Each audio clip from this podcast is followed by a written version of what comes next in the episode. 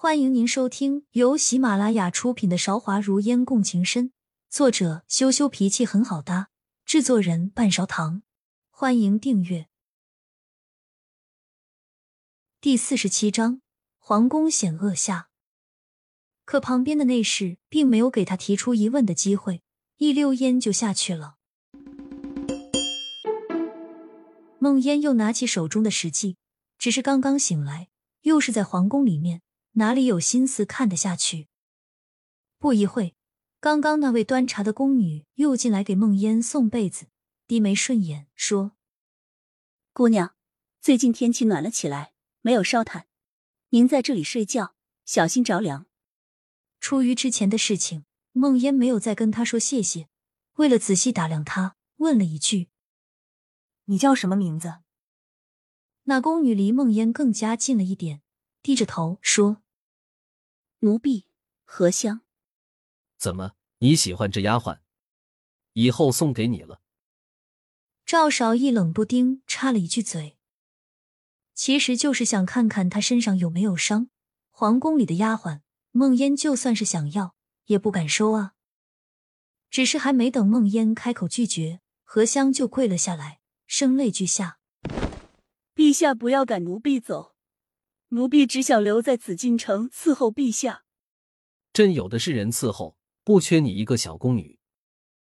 赵少义的脸现在阴影里，几乎是没有思虑就拒绝了何香。陛下忘了吗？那天，何香跪倒在地上，脸上的眼泪已经流了出来。赵少义无情打断他的话：“住嘴！”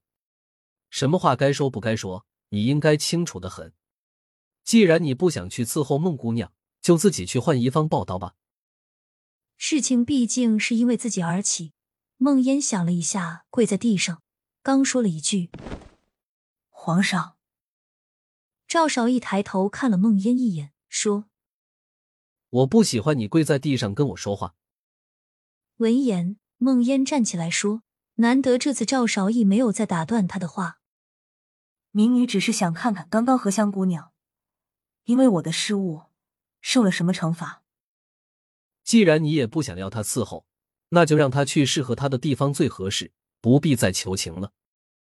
赵少义丝毫不为之所动，甚至连看荷香一眼都没有。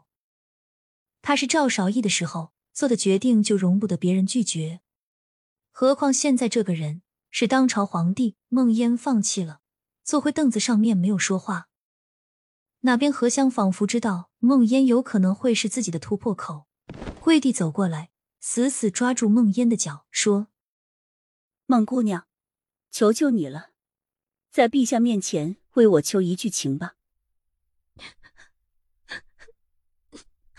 梦烟看着他声泪俱下、梨花带雨的样子，实在想要说话，知道没用，还是忍住了没有开口，便问：“何香姑娘。”你愿不愿意去孟府小住？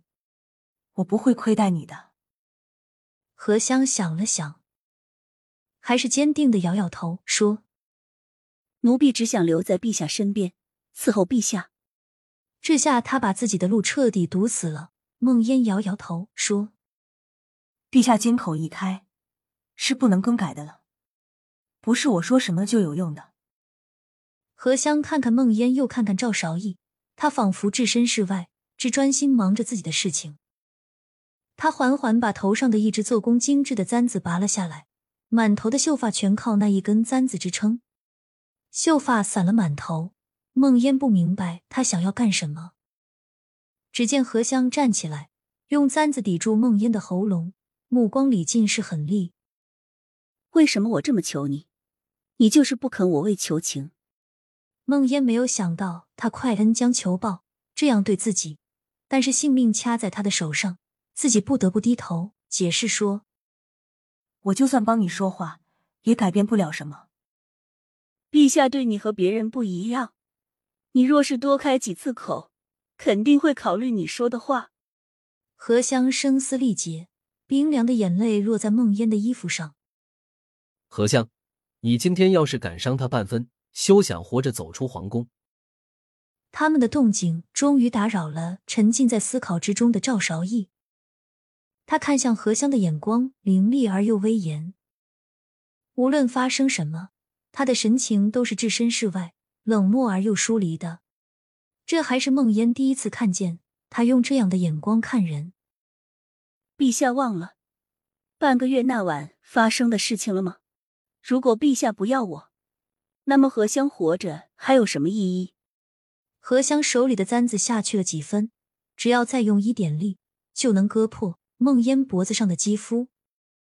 梦烟想，自己还真是倒霉，每一次碰上赵韶义，都会差点遭遇血光之灾。第一次差点死在乱箭之下，第二次差点掉落江面，第三次差点被火烧死，第四次差点被刺客杀掉。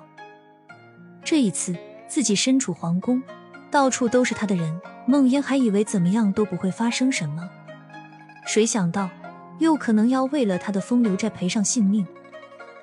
你一定是我命中注定的煞星。只要遇到你，就有生命危险。梦烟在心里默默抱怨。赵少义目光深远，像是在回忆什么，末了说：“朕并不记得和你发生了什么事情。就算真的有过什么，你只不过是一个宫女，有什么资格要求什么？”梦烟闭上了眼睛，想来自己这一次真的是死定了。现在自己的性命就攥在何香的手上。哪怕他假意应承一下，起码先救了自己再说。而且做过的事情，承认有这么难吗？人人都说天家的人淡漠无情，只有我偏偏不信，做了这渺小的蝼蚁。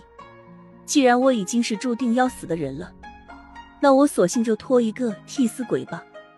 何香又一次攥紧了手中的簪子，就要往梦烟的脖子上面刺下去，声音里面充满了绝望。脸上应该有眼泪流下来，落在梦烟的脖子里，冰凉冰凉的。